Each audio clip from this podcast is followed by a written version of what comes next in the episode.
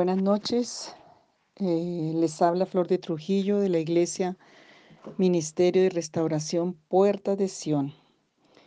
Hemos estado en todos estos últimos audios trabajando profundamente, eh, sanando profundamente las raíces del dolor, de las raíces de esas heridas profundas que se convierten después en comportamientos que van a traer muchísima eh, opresión y daño no solamente a la vida de la persona, sino a muchos, y que son como el caldo de cultivo donde Satanás se mueve con mucha libertad en las vidas.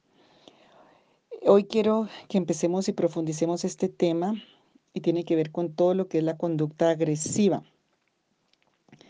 Vamos a mirar algunos aspectos, vamos a mirar em, un poco los aspectos psicológicos, pero también vamos a mirar qué es lo que la Biblia nos plantea, cómo es que el Señor quiere que sanemos. Y mm, vivimos en un país azotado por la violencia. Y yo creo que la comunidad entera clama por paz y tranquilidad. Sin embargo, tanto a nivel social como familiar, la agresión y la ira son métodos de supuesta defensa de los derechos personales. Hay muchas teorías y mucho de lo que plantea la psicología pero yo quiero que lo miremos porque necesitamos que por lo menos el cuerpo de Cristo, por lo menos los hijos de Dios puedan ser liberados y sanados e instrumentos para eh, ayudar y sanar a otras de esta conducta a través de la obra redentora de Jesús y de todo lo que la Biblia nos plantea. Este tema es bien profundo y quiero que le tomes el tiempo. Es más, vamos a hacer hoy un test.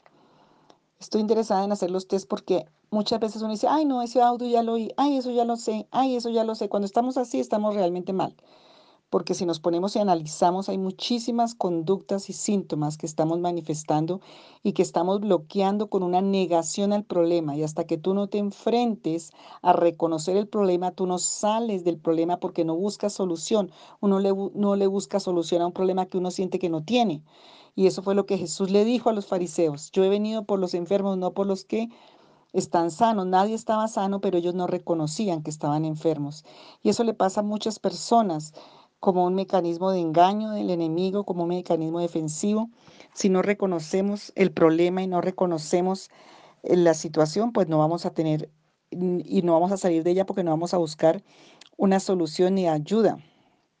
Entonces, em, y yo quiero hablar de esto porque mm, la psicología plantea que la conducta agresiva puede traer como resultado a corto plazo consecuencias favorables, como una expresión emocional satisfactoria, un sentimiento de poder, la consecuencia de objetivos deseados, etc. Hay una cantidad de mentiras a través de todo esto. El humanismo justifica nuestra conducta agresiva aduciendo la libertad de la expresión de los pensamientos, de los sentimientos, de las opiniones.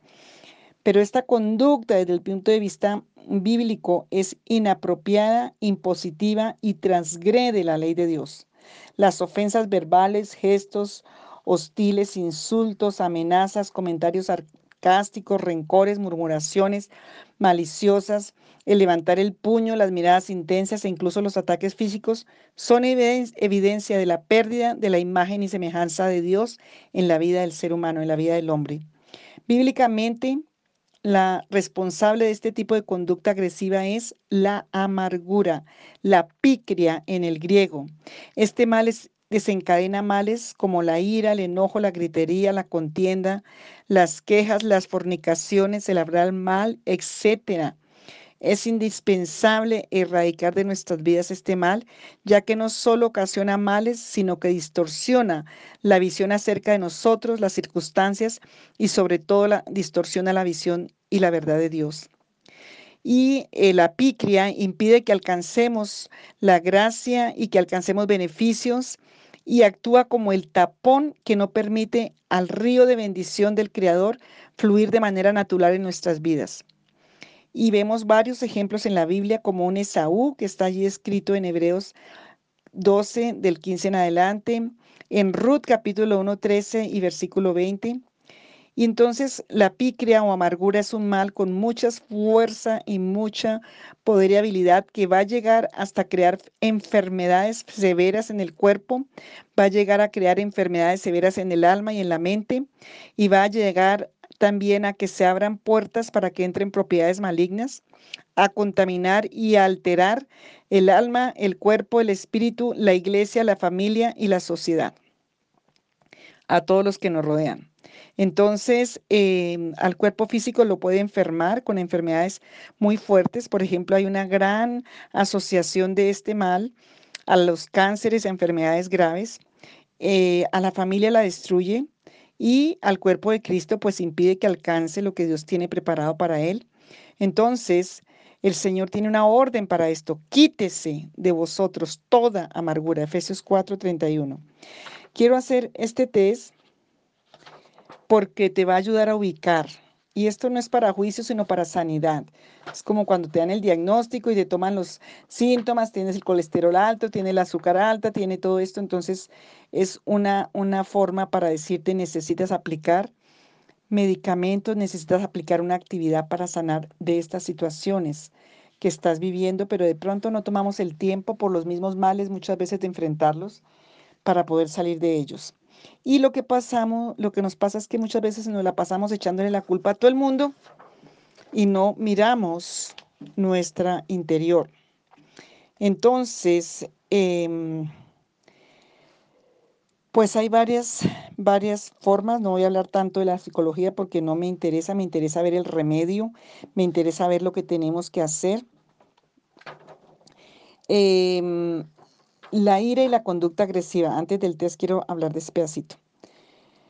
Se define ira como una emoción caracterizada por un alto nivel de actividad del sistema nervioso simpático y por fuertes sentimientos de desagrado desencadenados por un agravio real o imaginario.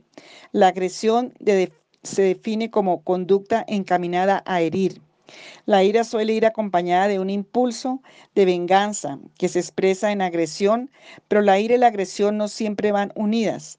La ira puede suscitar una conducta irritable, retraída, deprimida o constructiva.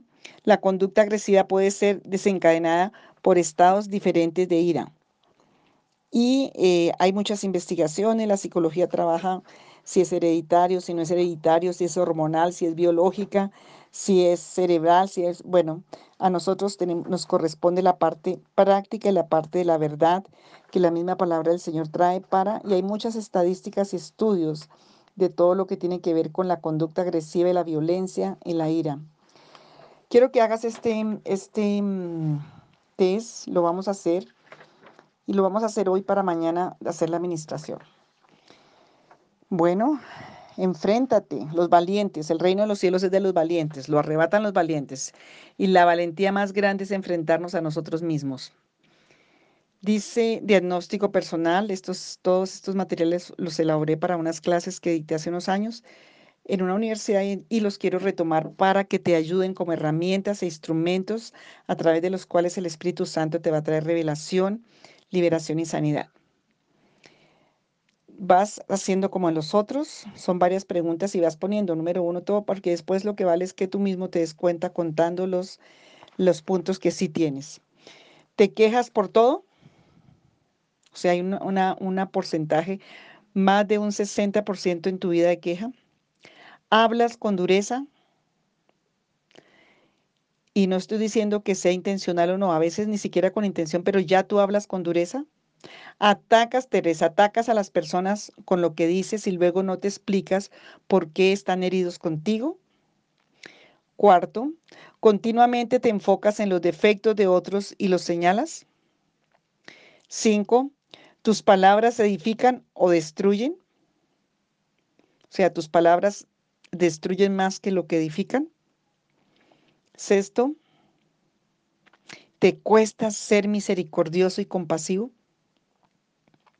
Siete, ¿te cuesta compartir? Ocho, ¿reaccionas fácilmente con ira? ¿Tienes el efecto fosforito? Nueve, ¿te irritas con facilidad? Diez, ¿te es fácil perdonar o te cuesta perdonar?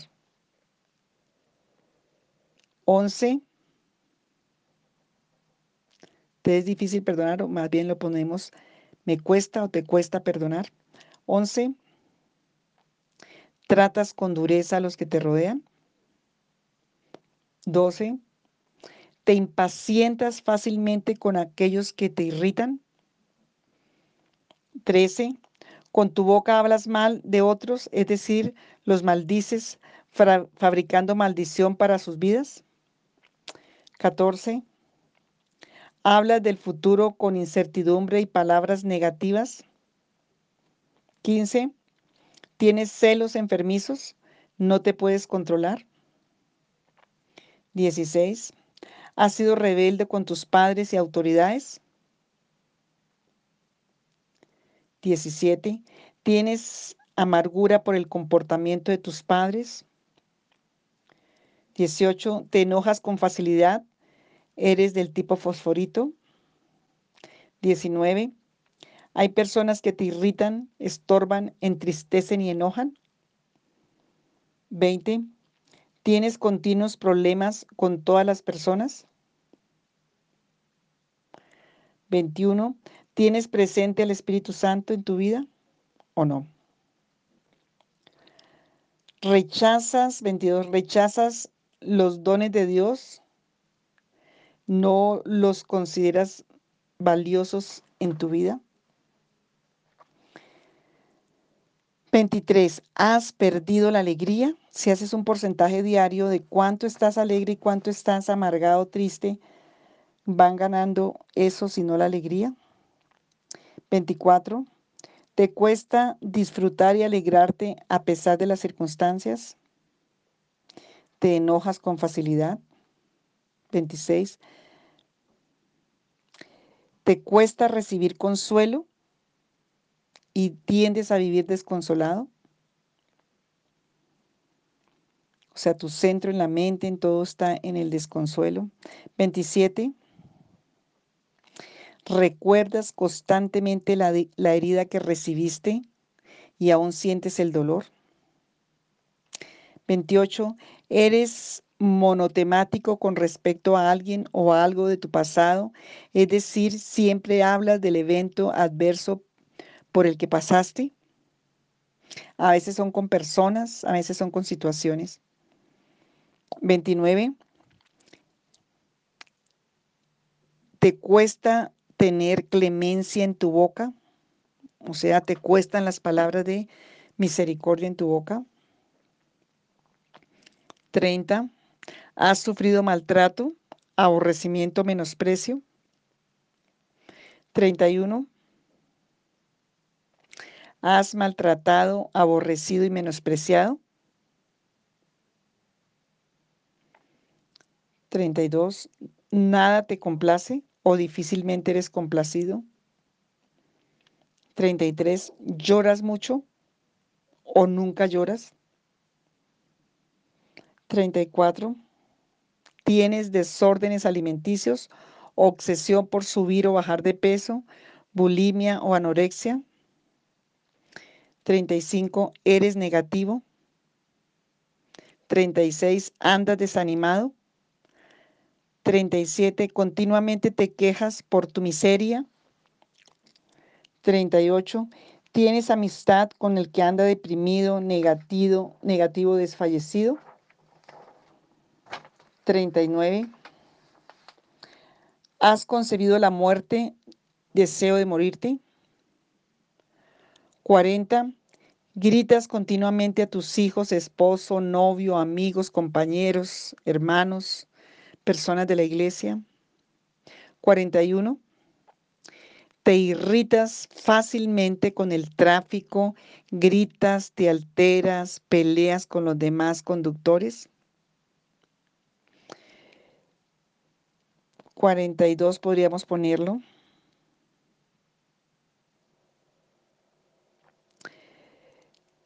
¿Has experimentado en tu vida un porcentaje alto de momentos de frustración?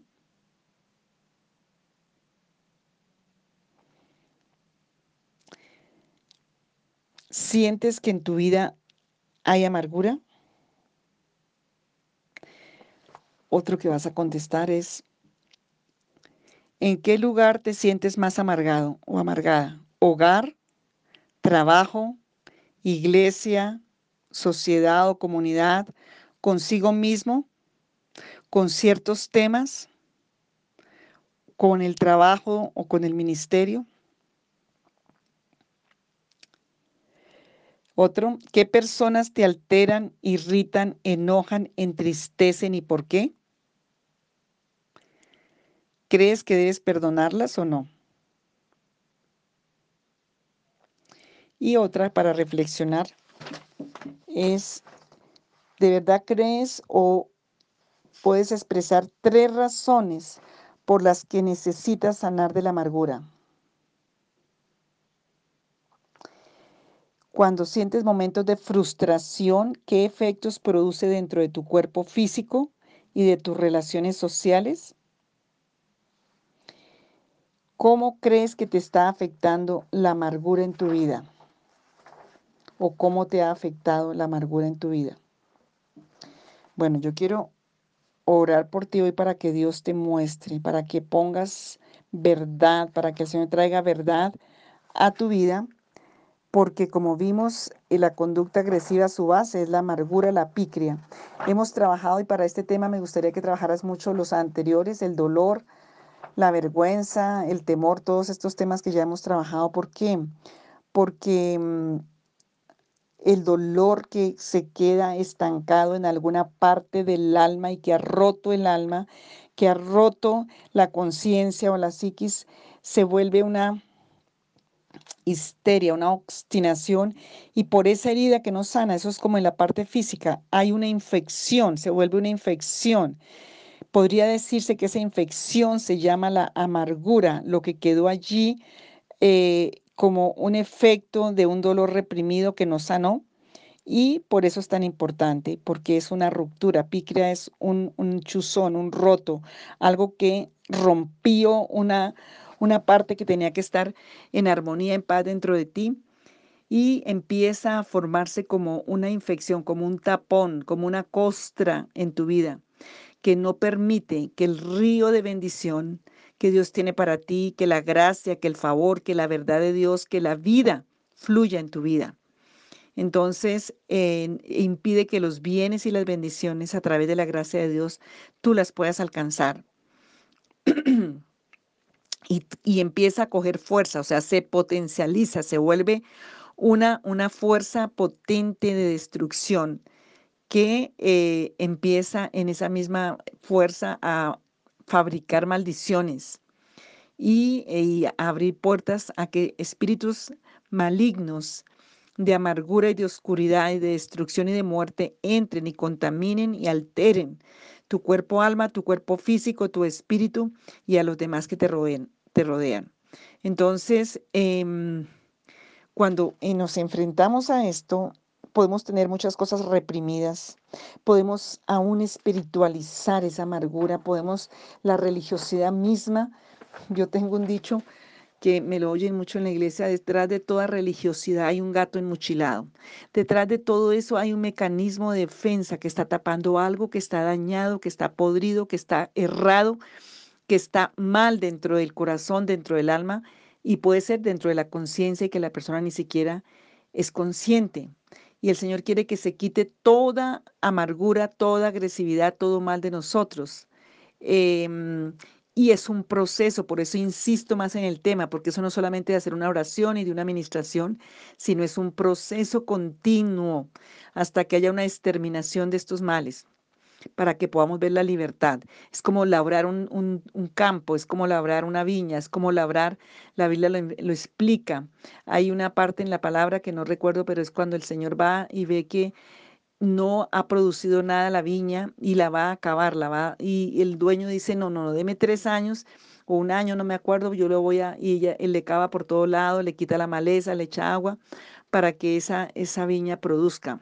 Entonces, el Señor quiere y está interesado casi que puede decirte que más que tú, de que tú seas libre. Este es un tiempo, estamos en una dimensión, estamos que el Señor te dé el discernimiento en el tiempo que estamos. El Señor necesita un ejército de hijos suyos sanos. El enfermo que va a la guerra es un peligro para el ejército. El enfermo que va a una guerra es un peligro para, para, ese, para esa persona que va a batallar porque se vuelve un problema y no una solución. Si el cuerpo de Cristo no está sano, si nosotros como hijos de Dios no estamos sanos en esta guerra espiritual que tenemos que enfrentar, en vez de ser una solución y ser un instrumento, nos convertimos en un problema y el enemigo se aprovecha para traer destrucción.